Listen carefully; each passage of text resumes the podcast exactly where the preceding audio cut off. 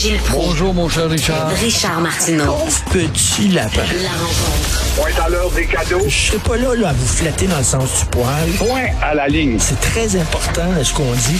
La rencontre pro martineau Alors Gilles, qu'est-ce que vous en pensez de la Cour suprême qui s'apprêterait à renverser la décision Roe versus Wade concernant euh, l'avortement? Ça veut dire qu'on va balayer ça dans le cours des États. Puis euh, Gilles, il y a des États là, qui sont anti-avortement, anti-ti. Oui, des États qui sont dans la ceinture biblique où une religion fanatisante met son grain de sel et joue dans l'influence auprès des législateurs. Alors, on est dans une société moderne et on ne comprend pas que les États-Unis, un pays évolué, n'a pas plus évolué que ça. Peut-on croire que ce pays euh, soit divisé à ce point-là, 50 ans après l'adoption d'une loi sur l'avortement?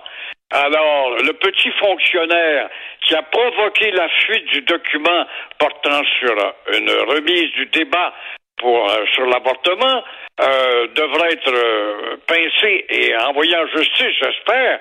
Et aussi, il a provoqué tout un débat. Il vient de satisfaire les trompistes qui ont fait des petits et les républicains n'ont jamais été aussi heureux. Ils voient là la remontée dans leur cote de vote et on va trouver un extraordinaire filon en se servant de l'avortement, l'avortement pour remettre en cause justement le méchant péché qu'une femme puisse disposer de son corps.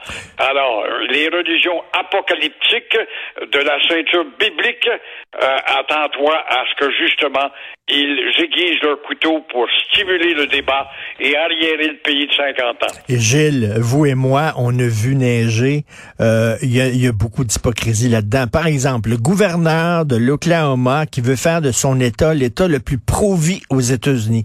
Ce gouverneur-là, si sa fille, mettons, de 17 ans, hmm, un soir, elle se fait agresser par un gars, ou elle saoule, puis elle couche avec un gars, puis tout ça, puis elle tombe enceinte, pensez-vous pas que ce gouverneur-là va pas la faire avorter? Voyons donc. Ils disent une affaire en public, puis dans leur vie, ils font autre chose. Voyons donc. oui, mais ils vont, ils vont vous dire ma fille est exemplaire parce qu'elle se fera jamais violer. Mais on ne ben sait jamais, un accident arrive si vite parfois. Et effectivement, en catimini, pour ne pas perdre la face, le même gouverneur pourrait très bien trouver une bonne femme pour avorter euh, sa fille. Ben, voyons donc, on sait comment ça fonctionne, là. C'est hypocrite, ces gens-là. Quand c'est leur femme, quand c'est leur fille, c'est pas la même affaire. C'est pas la même chose. Ouais. Mais euh, bon, euh, vous avez, Guy Lafleur, euh, bon, est-ce que vous vous dites, est-ce qu'on va l'oublier? Ben là, c'est le gros party pendant une semaine. On en a parlé énormément. On a fait, bon, toutes les éloges possibles et impossibles. Et là, vous avez peur que soudainement, on l'oublie. Ben, c'est-à-dire qu'on oublie vite. Dans deux, trois jours, on n'en parlera plus déjà. on aura passé à d'autres choses. Heureusement, le Canadien n'est pas là pour éclipser les médias ou enfin pour créer un attrait auprès des médias pour dire Oh, on a un nouveau Guy Lafleur, la patinoire du Canadien. On ne pourra pas en parler avant l'automne. Mais euh, moi, ce qui m'a impressionné hier, qu'est-ce que tu veux que je te dise de plus? Tout a été dit partout, partout. Vous-même, les columnistes, vous êtes allés d'un commentaire d'un autre, mais euh, parmi les gens qui ont, ils ont tous bien parlé. Mais Francine Barré, c'est euh, la sœur de Lise Barré. Moi, j'ai trouvé qu'elle a fait le plus beau discours ah d'une fille articulée dans un français impeccable dans ce milieu. C'était tout à son honneur comme euh, la cérémonie a été à l'honneur de ceux qui cherchaient justement la perfection. Alors, il reste à savoir maintenant si la toponymie avec euh, la mairesse qui change d'idée, on l'a vu comment est-ce qu'elle peut changer d'idée en un mois pour un, tramway ou encore un REM ou un, chemin quelque part qui mène dans l'Est. Alors, si elle n'a pas changé d'idée, J'espère qu'elle va faire plus vite que dans un an pour donner quelque chose. Moi, j'ai fait la suggestion du, euh, du euh, euh, carré ou de la place Jacques Cartier, la maudite colonne Nelson. Mais je verrai, sais-tu ce que je verrai, Richard? Guy Lafleur, après tout, a évolué le long de la rue à trois heures. Atwater, c'est un Américain, ça, qui était préoccupé par l'assainissement des eaux. C'est pourquoi on lui a donné une usine à l'entrée de Verdun d'assainissement des eaux. Et euh, c'était un Américain du Vermont qui a émigré ici qui est devenu un conseiller en prédominant en matière euh, d'hygiène. Bon, c'est bien, on lui a donné cette rue-là, mais je verrais très bien la rue Atwater changer de nom en faveur de Guy Lafleur si on veut pas lui donner la maudite colonne d'Adson. Gilles, hier, je regardais les funérailles à la télévision, puis Jeff Molson était assis juste en arrière des gens qui parlaient. Fait qu'on le voyait tout le temps. Dès que quelqu'un prenait le micro, euh, on voyait Jeff Molson derrière. Quand c'était Patrick Roy, quand c'était Bon Carbonneau, on le. Et je me disais, il pense à quoi, Jeff Molson? Est-ce qu'il voit tout ça? Puis est-ce qu'il se dit, est-ce qu'il sait que c'est peut-être la dernière fois euh, qu'il va avoir un joueur des Canadiens aussi important que ça? Parce qu'il il donne pas sa chance, entre autres, aux Québécois parce que il a rien fait pour euh, rétablir le lien émotif entre les Québécois et leur équipe de hockey. Et là, quand il est là, qu'il regarde ça, il pense à quoi, Jeff Molson? Tu as tout à fait raison. Quand tu as vu Patrick Roy, il a dû se dire, coudon, j'aurais bien oui. dû lui, hein? Ben oui. Mais, euh, hein, non. C'était beau, Patrick Roy, qui fait une belle grimace, en quelque sorte, à Jeff Molson. Jeff Molson, quand il a racheté le Canadien, faut rappeler que sa première déclaration, c'était ça. Il est jamais revenu là-dessus. Va falloir québéciser l'équipe. Et des Québécois, il y en a passé dans la Ligue nationale depuis ce temps-là. Ils sont éparpillés un peu partout dans la Ligue, dans 32 équipes. Et puis, tous font, en tout cas, preuve de prédominance avec leur talent. Et effectivement, euh, il a manqué l'occasion ou il ne veut pas que le Canadien redevienne ce symbole identitaire, c'est toi-même qui le dis, c'est une page d'histoire Ben oui. qui s'effaçait justement, c'est une partie de nous autres qui est disparue hier et qui ne reviendra pas parce que ceux qui tiennent les guides n'y tiennent pas. Je faisais un lien hier avec Benoît Dutrisac, le American Film Institute. Chaque année, ils rendent hommage à un réalisateur important. Et une année, ils ont rendu hommage à Orson Welles, le gars qui a fait Citizen Kane. Et Orson Welles, est bon, a prononcé un discours et devant lui, ça applaudissait Gilles, ça applaudissait debout.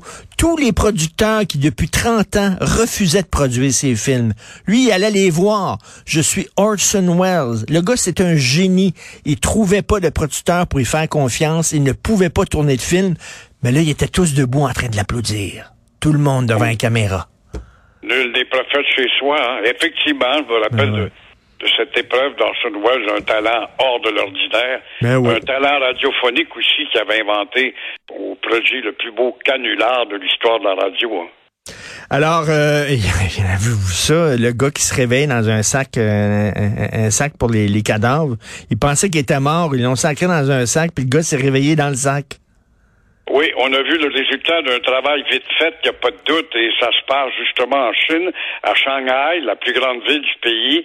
Alors, comme en incompétence, on ne peut pas trouver pire.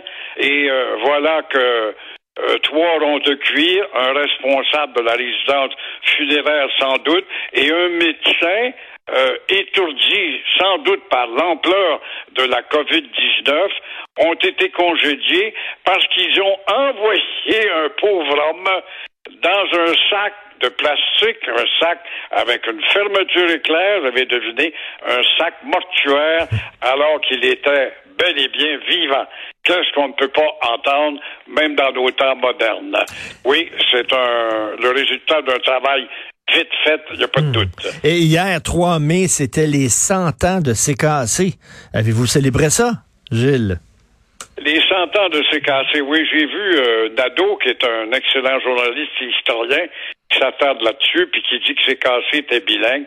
C'est vrai qu'elle a été bilingue quelque temps, mais il a oublié de dire que CFCF, qui est la première radio en Amérique du Nord, qui veut dire Canada Finest, Canada First, qui existe encore Ah, ouais. à 600 au cadran, était aussi bilingue et avait parmi euh, ces jeunes animateurs un gars qui est élevé sur la pointe des pieds, qui s'appelait Roger Boulu. Ah oui, ben oui, Roger Beaulieu, comme disaient les cyniques, il est pas venu au monde, il a, il a été fondé. Alors, je ne savais pas que CKC était bilingue à ses débuts. J'ai appris Oui, ça hier dans le euh, devoir. Ça va durer euh, quelques années au moment où euh, CKC va décider de monter sa puissance et au début, elle est, elle est effectivement bilingue parce qu'on n'a pas les moyens de productivité locale. Euh, par exemple, le CKC se branche le samedi. La radio était hautement culturelle. On s'adressait, on arrosait un auditoire plus analphabète qu'aujourd'hui. Aujourd'hui, on est tellement plus instruit avec nos têtes de cerveau de mouche mais on, on branchait euh, CKAC, son, son fil, on le branchait justement dans la fiche de, de NBC qui le samedi diffusait des opéras des grands orchestres, Ah oui. des grands classiques, comme quoi la radio à ses débuts a été vraiment un instrument de l'élévation de la connaissance. Ben, merci beaucoup, Gilles. On se reparle demain. Bonne journée. Au revoir. Au À revoir. demain.